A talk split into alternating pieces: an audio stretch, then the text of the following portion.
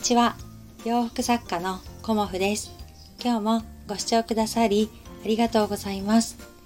昨日とね今日とねもう暑いぐらいのとてもいいお天気ですよね。まあお出かけしてる方もいらっしゃるのかなっていう風に思いながらあのー、私はね今日ね配信をしています。こんなにねお天気がいいとやっぱりねあのお布団をしたりお家を片付けたく、ね、なったりしちゃうんですよね。うんだからまあ昨日はね汗だくになって家族全員のお布団をねあの干したりだとか、まあ、シーツを洗ったり、まあ、引き続き今日もなんですけどうんやっぱりねあの寝るお布団が気持ちがいいと、うん、すごくねあの熟睡もできるのでね 次の日また元気に起きれるっていう感じでいます。うん、まあそんな感じでねあの私は意外とねお家にいるのが好きでまあウォーキングはしてるんですけどまあ暑い。もうねくたくたになるぐらいの暑さでいます。うん、でもねセミの声も鳴き出したりとかねあのカラスが結構うち鳴くんですけど 山だから。そんな感じで今もねあのいろんな鳥の声しながらあの配信しています。うん、で今日はねあの40代以上の女性の方に向けてっていうお話なので、えーとね、よく聞かれるのが何を着ていいかわからないっていうあのお声がね意外と多かったりするんですよね。うん、で何を着たらいいかわからない方に、うん、あの糸口というか 初めの一歩についてお話ししようかなと思います。まあ私がおすすめする方法は2つあって1つ目はやっぱり何を着ていいかわからない時はもうとにかく好きなものを着る。うん自分が着たい着てみたい好きっていうものを着る、うん、やっぱりあの、まあ、お友達とも話してたんですけどこう無難なものをねずっと着ていくっていうのまあありだとは思うんですけどなんかワクワクするようなお洋服、うん、一歩踏み出してもうね40代過ぎたらやっぱりファッションはね楽しんだ方がいいと思うんですよね。あの制服みたいにねあの無難なものを着ていくっていうよりももうね綺麗な色素敵なデザインまあそういうものを着ていくっていう方があの、まあ、楽しみたい方に向けてですけどね、うん、あの無理やり着なさいとかっていうことではないんですけどもうねとにかくお洋服が好きでお洋服を楽しみたいっていう方に向けて私はお話ししているんですけど楽しみたい方に向けてはもうね着たいものを着るで周りに派手だねとか言われてももう気にしないでいくみたいな そういう感じで私もね思うようになりました。うん、で私はお洋服を結構いろんな色を着るんですけどまあね好きなものを着るとあの自然にねあの自分に馴染んでくるっていうこともあるので、まあ、見慣れてくるっていうことですよね。うんなので最初はねちょっと抵抗があるかもしれないんですけど見慣れてくる、うん、自分だけじゃなく家族も周りも。っていうことであのー、自分にね、あのー、好きなものを着た方が私はねいいと思います。うん、であの好きなものを着ている時っていうのは気持ちが落ち込むなんてことは多分ないんじゃないかなって思います。どちらかというとウキウキするというかね。あのその洋服を着てる自分をあの鏡で見ちゃったりねあのちらっとねあのガラス越しに映る自分を見てみたりだとかそういう風なちょっとねあの自分の気持ちをね高めてくれるのでやっぱりねあの好きなものを着るっていうのはまずね自分があの何を着たらいいかって迷ってる方にとっては第一歩だと思います。うん、それにねプラスアルファして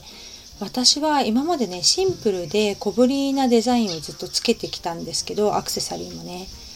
うん、思い切ってね大きな何て言うのかな。大きなピアス、うん、もうねそういうものもつけるようにあの変わってきました。うん。そうするとねあの素敵ねっていう感じで声をねイベントでもかけてくださったり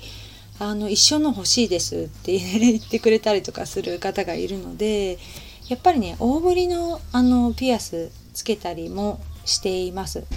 まあ私はねブローチが結構多いんですけどまあねネックレスとかだとちょっとね私ね肩こりがしちゃうので1日つけてるとね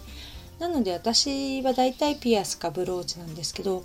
ブローチもねいろいろあって、まあ、1個つけてもいいし2個つけてもいいしって感じであの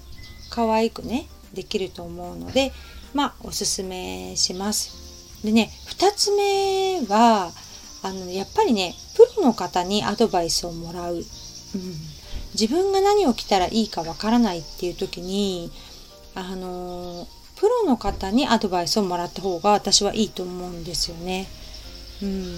あの曖昧なアドバイスだと何て言うのかなぼやーんとしちゃうんですよね。うん、だからあのまあファッションが好きなお友達でもいいですしまあプロの方というか洋服をねあの着こなしている方とかまあそれをね専門にされている方そういう方の客観的なアドバイスを聞く、うん、それもねあのすごくねいいなって私は思います、うん、やっぱり自分の思い込みってすごくあってまあ多くねあの伺うお言葉で私はねもうそれ絶対ダメとかね それは似合わないからっていう風にバチッと切る、うん。まあ、私の母なんてほんとそうなんですけどまあ、私が勧めてもねあのまずこれはっていう感じで否定から入るんですけどあの母親なのでねうんまあいろいろ試してほしいっていうのもあってあえて強引に着てみてっていうふうに言います。うん、そうするとね「えー、いいかもしれない」とかってね言うんですよね。まあね親子だからできるのかもしれないんですけどお客様にもあのある程度はあもうこれ似合うかなって思うものはちょっとね強めにご試着をおすすめしたりもします。うん。まあねあのお断りされてる時は強引には進めないですけどあの試着ってあの買うわけじゃないからね、うん、楽しむものだから あの自分発見には試着って、まあ、毎回試着いいですよって言ってしまうんですけどやっぱりね着るだけでもね楽しかったりするんですよね。あとね本当に発見がある、うん、っていうのがすごくねあの分かっています。うん、であのなかなかね皆さんローウエストに挑戦してくれないんですけど ローウエストってねほんとすっきり見えるんですよねこれまた。うん、なのでねあの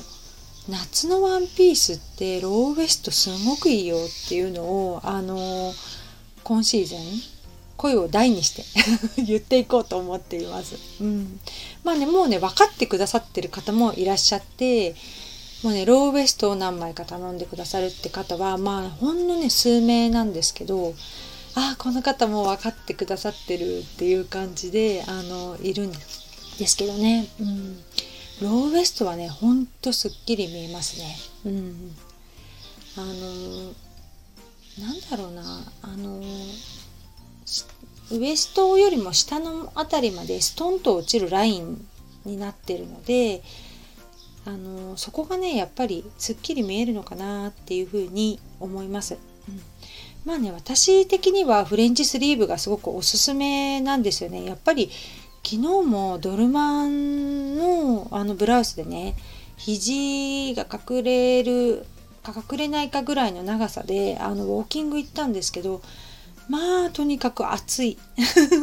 暑いのでね、うん、私的にはもうあの夏のワンピースはフレンチスリーブがすごく私はおすすめですけど、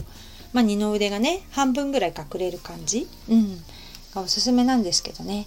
まあ、あの暑くてもねあの隠したいよっていう方もいらっしゃるのでねそこら辺は、うん、強くねおすすめはしないですけど、うん、フレンチスリーブほんと涼しいですね、うん、そしてローウエストワンピース、うん、これがねあの透けない生地でねあの作りするのでなかなかね私的にはおすすめです。うん、なのでねあのお洋服ちょっとね話それちゃいましたけどお洋服何着たらいいかわからないっていう方は、まあ、最初にお話ししたまず好きなものを着てみる。うん。あのお店に行って例えばこれ好きっていうの絶対あると思うんですよね。でその好きなものを着る時にあまりぴったりサイズを着ない、うん、ワンサイズ大きいぐらいのものを選ぶ、うん、そうするとすごくね素敵に見えると思いますやっぱりもう夏なのであんまりねちょっとすっきり見せたい細く見せたいっていうイメージが強くて皆さんねお肉感が出ちゃうっていうことがねあのあるんですよね。パンツもそうですけどスキニーとかね履かれてまあある程度細めなのはわかるんですけどやっぱりね若いこのその足のスラット感と40代50代の足の形ってやっぱりなんか違うんですよねまあこんなこと言ったらねあれなんですけどだからあんまりピタッとしたものを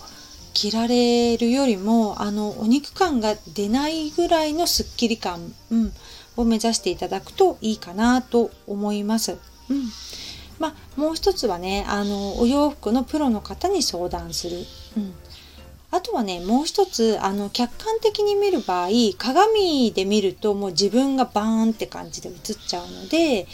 あの、携帯でね、画像にして写真を撮って、あの客観的に見るっていうのもすごく大事かなと思います。鏡だと正面ぐらいしかあんとね横ぐらいしか見えないんですけど斜めからとか後ろ姿とかをこうパチパチって撮ってもらって試着した時にね。それをね客観的に見るっていうのもすごくねあの自分が似合ってるかどうかっていうのをね見る上ではすごくねあの参考になるかなっていうふうに思います。うん、今日はねそんな感じであのお洋服ね好きだし欲しいんだけど何を着たらいいかわからないっていう方に向けてお話しさせていただきました。今日もご視聴くださりありがとうございました。洋服作家コモフ小森屋隆子でしたあ